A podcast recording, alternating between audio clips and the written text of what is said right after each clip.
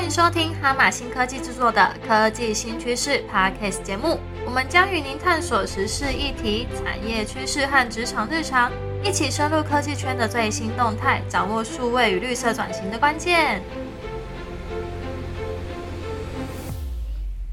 欢迎收听由哈马新科技所制作的 Podcast 节目《科技新趋势》，我是主持人 Monica。大家知道你们每年用手机报税的网页画面，还有三倍券、五倍券的网站，都是由哈马新科技所设计规划的吗？就我们身旁的人去体验这个流程，都觉得非常的顺畅，而且画面也非常的友善。那其实背后的工程之一就是我们的 UI。U 叉的设计师，那这个工作呢，职称有很多不同的诠释，有很有些人叫做前端设计师，或是界面体验设计师，有很多的职称。那我们今天这一集来了解说，诶，这个工作的内容到底是要做什么？那这么多不同的职称之间，他们的工作是不是也也有所不一样？那我们这一集邀请到我们的创新研发中心的网页设计师的同仁 Dizzy 来跟我们分享，欢迎 Dizzy。嗨，大家好，我是 Dizzy。那我是哈马新科技数位创新研发中心的网页设计师。那我们数位创新研发中心呢，我们就是会尝试一些比较呃比较不一样的案子。比方说，我们现在也有在拓展 AI 的业务、ESG 的业务，然后也有在做一些数位报表的一些呃内部网站等等。那在数位创新研发中心做网页设计师的话，就会接触到更多比较不一样的界面设计，这样子。嗯。简单来讲，就是说我们其他呃，因为我们公司有很多不同的部门，那他们其实都有一些稳定的客户来源。那我们这边的话，其实比较多做的事情就是就是我们的名称一样，就是要创新、要研发。所以呢，我们都会做一些很多新的东西，结合在我们的专案里面。那我们今天呢，就是要来了解说 U I U I U 叉设计师到底在做什么嘛？那简单请 D Z 分享一下，到底 U I U 叉的意思到底是什么？那呃，我觉得 U I U 叉这几年算是很流行，那很多人都会听过，可是不知道 U I U 叉到底是什么东西。那 U I 跟 U 叉它其实是两个不一样的东西。U I 的话指的是 User Interface，是指使用者界面的意思。那 U 叉的话是 User Experience，那呃使用者经验，然后把它简称为叫 U 叉。那 U I 的话，它其实使用者界面，它指的是。人与机器之间互动的界面，那不只是手机，有可能是包括硬体的一些按钮，或者是一些操作面板等等，都能算在使用者界面上。只是说我们现在，呃，因为数位科技发展的非常的快速，所以从电脑啊、手机啊，我们比较多接触到的界面都是比较像是图像化的界面，所以才会变成说，现在讲到 UI 设计，就会觉得跟视觉设计很接近。那也大家都比较关注在视觉设计的这一块。那现在，呃，如果要讲到 UI 的话，可能近几年最最近最红的就是那个 Apple 的那个 Vision 嘛。那呃，VR 有可能是 A 呃 UI 的下一个呃不一样的一个领域。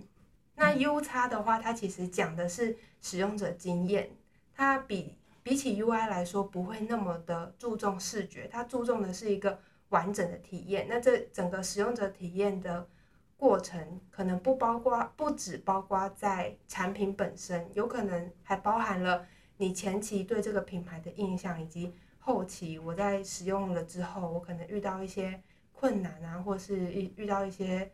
呃问题，我能够得到怎么样子的服务、客服回馈等等，我整个的体验，我就算在使用产品中出错了，或是呢遇到。一些瑕疵或 bug，那我可以收到怎么样子的回馈来去帮助我突破这个困难？这整个完整的流程都在 U 叉里面。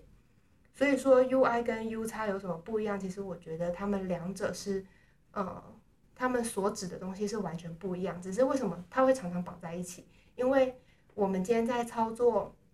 像是手机或是电脑的界面的时候，或者是说我们可能会。比方说找不到某个按钮好了，那可能就是因为 UI 的设计，使用者界面上的设计影响到我的体验，所以 UI 有可能会影响到你的 U 叉，但是 U 叉不只包含，不只有呃 UI 这个区块，它是一个更完整的体验，是这样子。嗯，好，那现在就是其实，在呃接下来要问的这个问题，就是在呃这一集节目之前也稍微去。人力银行查了一下，就是说其实有关于这个设计师的工作跟资讯业有关的，其实就非常非常多的职称，有前端设计师啊、前端工程师啊、UI 设计师啊、前端设计师。那到底这些职称到底有哪些不同？还是说它其实工作内容其实蛮相近的？就一个一个慢慢讲。好，呃，UI 设计师的话，因为我们刚刚讲到使用者界面，所以它其实比较偏向视觉的设计。那只是说我这个视觉设计，我要应用在人机互动界面的这个领域上的时候，我就必须要考虑到说，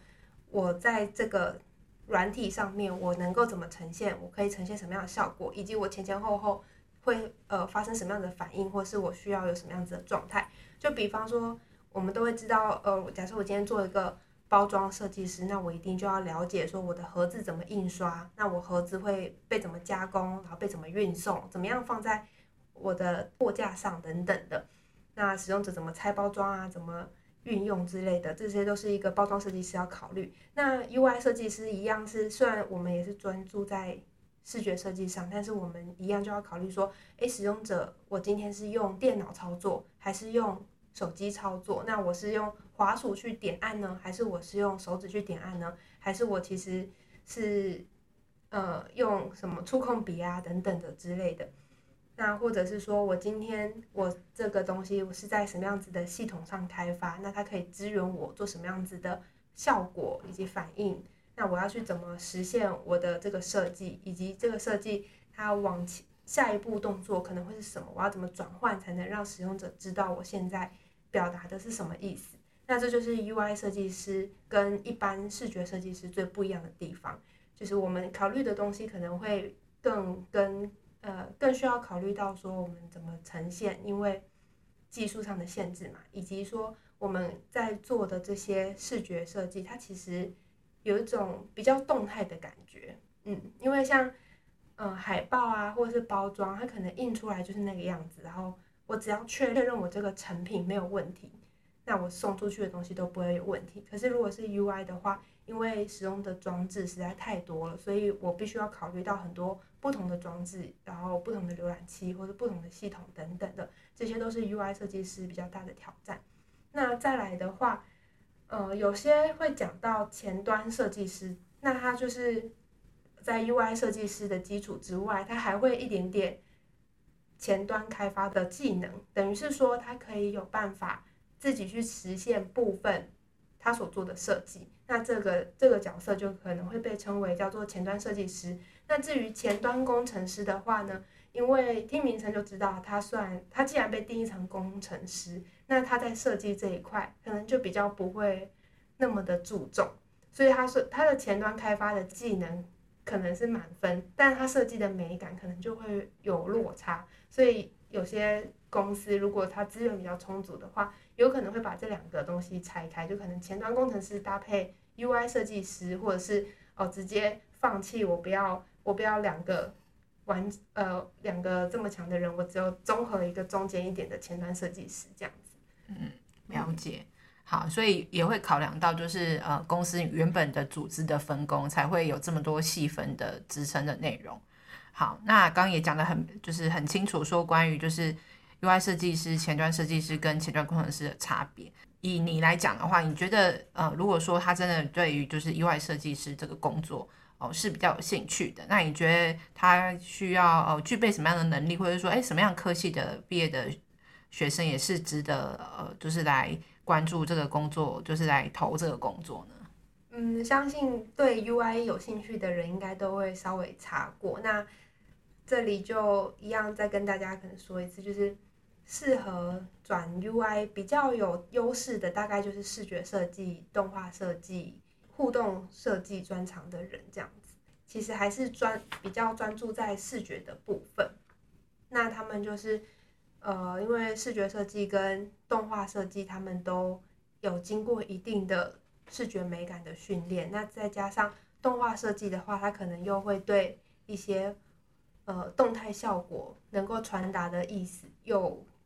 他们又有更深入的了解，所以他们在做 UI 设计的时候，又可以做到比较多元的面向，比如说互动操作啊，或者是一些网页动效的部分，也可以考虑进去。那再来是，如果你本身就有前端 HTML、CSS、JavaScript 的开发能力的人，那你可以你可以反向去补充美感，然后呢，就也是也是可以帮助你转向到 UI 设计的这个领域。嗯，好。所以你刚刚有提到，就是说，如果他是会写程式的人，他想要去补充这个美感，那你觉得就是如何补充这个美感，才能够加强这个部分？嗯，我觉得，呃，其实 UI 设计它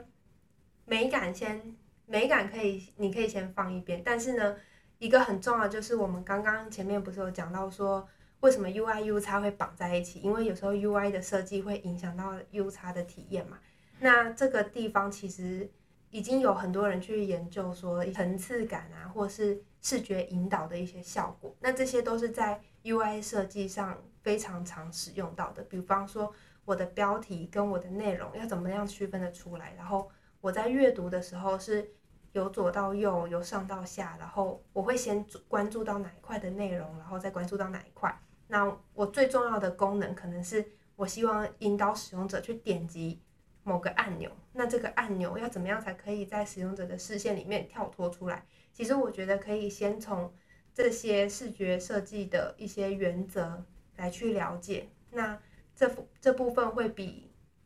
嗯，这部分的话，它会大大的影响到 U 差。那单纯的比你把画面做得很美，可能更有实用性一点。嗯，好。就是其实 U 叉的体验还是比较重要。那美感的话，可以慢慢的培养。那你觉得就是培养这个呃，就是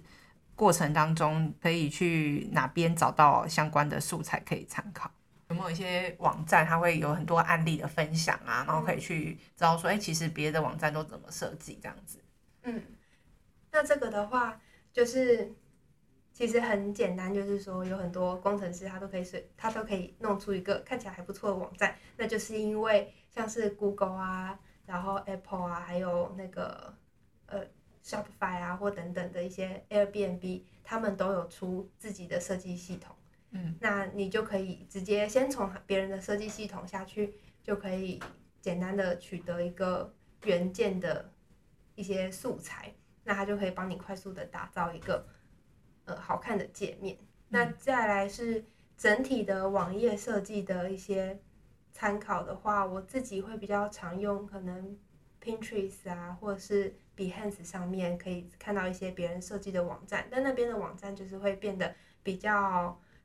呃 fashion 一点，就是它不是一个基础的架构，但是你可以去参考别人会怎么安排这个画面，这样。嗯，了解。那再就是说，哎，如果他是设计背景的，然后他还不懂，就是怎么去写这个网页的程式的话，你觉得他们可以先从哪些呃方式去获得哦？例如说是上课呢，还是怎么样可以自学、考证照等等的，就是让他们可以练习，或者说取得或者学到这些能力。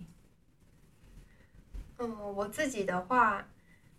我自己的话是。比较常在 YouTube 上面会看影片学习，因为现在其实有蛮多免费的影片可以看。然后我自己也有买线上课程，可以从基础开始学起。再来的话，就是会建议大家，如果你有看到喜欢的网站，可以把那个浏览器的开发者功能打开，然后呢，你就去点里面的。原件，然后去看它的那个 style 是怎么写的，从里面你其实就可以很快的学会 CSS 的一些写法，对，因为其实 CSS 说穿了，它就只是写英文而已，对啊，它没有像 JavaScript 这么难，然后 HTML 跟 CSS 对我们来说学起来其实蛮快的，就大家可以多看，然后再加一些基础课程，其实很快就可以把这个技能学起来。好。那你刚刚提到说你会去看一些 YouTube，那可以分享你常看的 YouTube 的，就是那些介绍的人吗？就是哪些 YouTuber 是你比较常看的？嗯嗯，我自己还蛮常看六角学院的一些影片，虽然他们有卖课程，但他们其实也分享了蛮多免费的。然后也有看那个金鱼都懂得 CSS，金鱼是金鱼脑的金鱼，对对对，就有一个叫做金鱼，然后还有一个。日本人的一个一个频道叫做 Hero Code，就是 Hero 的那个 Hero，然后写 code 的那个 code Hero Code 这样子。哦 OK，嗯，我觉得蛮喜欢 Hero Code 是因为它就是真的是一个设计师的角度，然后去讲怎么写那个好看的界面。嗯，对好。那除了刚刚你提到的那个，就是呃 YouTuber 啊，然后还有一些线上课程，那你自己会常去哪边看？哪边有什么线上课程？哪些平台是你比较常常上去的？像哈号，然后 Coursera 有一个设计的网站，比较比较不是写程式的设计的网站，Domestica。嗯嗯，它的那个国外的网站的课程都蛮便宜的，这样。哦、可是 Coursera 是比较贵一点，因为 Coursera 它是比较强调完整的学程，然后有时候还会给你一些证书，然后还会邀请一些可能大企业或者是真的是学校会给你一些学分的课程在里面。那像 Google 它也有在 Coursera 上面提供很多种的课程，不不只是 US 的课程，甚至连嗯，我好像我知道他好像也有做一些数据分析，然后一些前端的课程都有。好，那刚刚就是 D C 分享的这些东西，我们都会把这些东西放在我们的资讯栏，大家可以上去看一下。那再来就是最后想要问问看，就是 D C，就是你觉得你自己就是身为这 UI U 就是也 U 差也有包含嘛，对不对？就是的设计师，你觉得自己目前执行过的专案有哪一个让你最印象深刻的吗？嗯，我觉得目前为止，我算是印象最深刻，应该是跟金士顿一起开发他们的内部员工系统的这个专案。那我之所以会觉得印象深刻，是因为他们公司的 CIS 其实规范的非常的明确，那跟我们公司原本的那个系统框架也差蛮多的。那我就是呃，为了要能够符合他们的 CI，然后就是有把就是有做了很多设计上的调整，然后去就是符合他们的 CI。那也是因为说他们的 CI 已经规范的很明确，所以呢，我在做这个专案的时候，就可以呃花更多时间来去思考说怎么去优化使用者的体验。那当然是在这个专案中，我们也做了很多新的功能。那在这些上面也是做了一些很好玩的一些开发，这样子。嗯，好。如果有大家对于我们这个工作有兴趣的话，其实也可以留言跟我们分享说，哎，你觉得想要多了解我们公司目前有做的哪些东西，然后或者是说，哎，觉得 UI UX 设计师的一些工作的内容，如果有兴趣，也可以就是就是留言给我们，然后我们会分享一下，就是我们目前公司里面所做的一些专案，或者说你们对于这个工作好奇的地方。好，那非常感谢第一集这一集就是来分享，呃，就是网页设计师的工作内容。那也欢迎大家订阅我们科技新趋势的 Podcast 节目，然后留下五颗星的评分。也欢迎到哈马星科技的脸书留言发问，分享你的看法。我们下次见喽，拜拜。拜拜。